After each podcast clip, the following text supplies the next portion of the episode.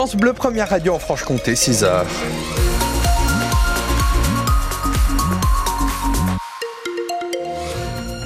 à 6h en ce vendredi 16 février. Donc l'actualité avec vous, Anne Fauvar, la météo, faut s'attendre à quoi pour aujourd'hui? On avait déjà ben, 6 à 13 degrés hein, au lever du jour avec un ciel couvert. Des averses sont effectivement attendues dans la journée.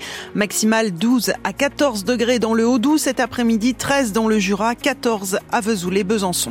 Euh, pour les routes, vous perdez actuellement 3 petites minutes à hauteur des hôpitaux en direction de la frontière suisse au bout de la N57 et au bout de la départementale 461. Bah, ma foi, le trafic a l'air fluide là à cette heure-ci. La Franche-Comté en or aux mondiaux de biathlon. C'est énorme hein, et on en est très fiers ce matin, la France décroche une huitième médaille, la quatrième en or au championnat du monde en République tchèque. L'or en relais mixte simple, relais à deux, 100% franc-comtois, composé de Quentin Fillon-Maillet et de Lou Jean-Mono Laurent.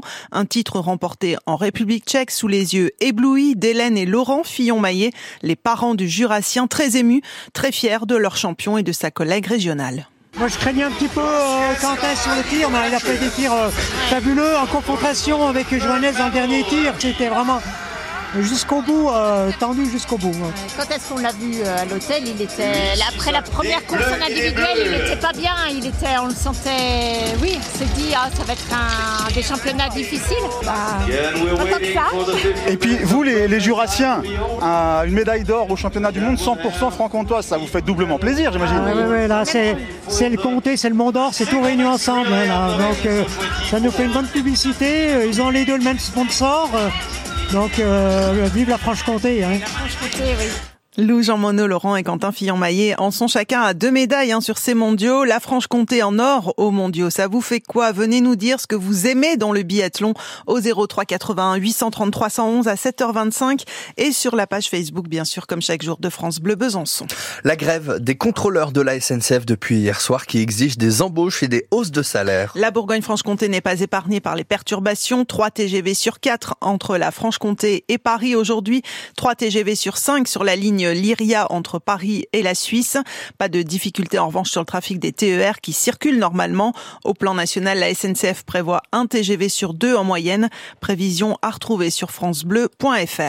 La relaxe pour le policier poursuivi pour avoir matraqué Mathias, un jeune gilet jaune, pendant une manifestation en mars 2019 à Besançon. Les images avaient fait le tour hein, des réseaux sociaux.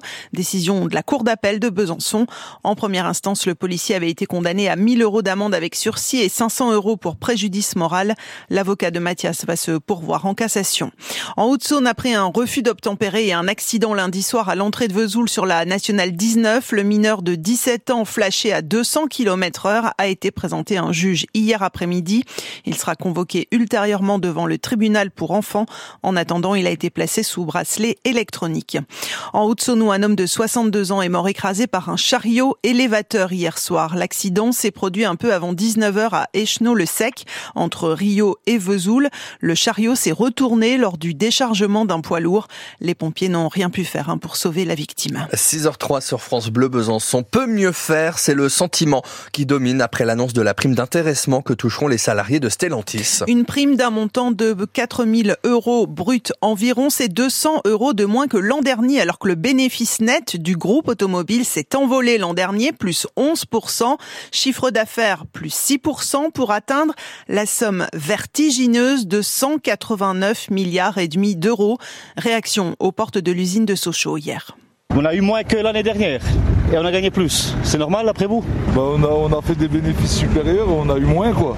C'est pas assez, c'est pas assez. Par rapport au salaire, personnellement je ne touche pas même pas 1700 euros, même pas 1600 euros. Ouais, ça va, 4000, franchement ça va. Euh, c'est moins qu'aux États-Unis, c'est moins que dans les autres groupes Stellantis euh, à l'étranger.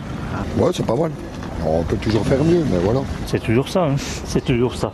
C'est pas trop mal Bah oui, peut mieux faire, peut mieux faire. Pour la répartition, je veux dire, oui, voilà, peut mieux faire. c'est très bien. Bah, c'est pas intéressant. Si on gagnait de l'argent, on distribue quand même pour les salariés. Mais là, ils n'ont rien à faire. Vu euh, la conjoncture, on prend. Voilà, moi j'en suis quand même contente. Voilà. C'est toujours insuffisant. Invité du 6-9 sur France Bleu Besançon à 8h moins le quart tout à l'heure, Cédric Fischer, le délégué syndical CGT du site Stellantis de Vesoul. Nous entendrons sa réaction donc face à cette prime d'intéressement touchée par les salariés de Stellantis. Cette fois, c'est officiel. Kylian Mbappé annonce, a annoncé aux dirigeants du PSG son intention de quitter le club à l'issue de la saison. La star et capitaine hein, de l'équipe de France de foot, âgé de 25 ans, avait rejoint Paris en 2017. Au PSG, il est devenu le meilleur buteur de l'histoire du club. C'est à lire sur francebleu.fr. En championnat national, le FC Sochaux 5e reçoit Épinal 16e et premier relégable ce soir au Stade Bonal. Sixième match d'affilée à domicile pour les jaunes et bleus. Coup d'envoi 19h30.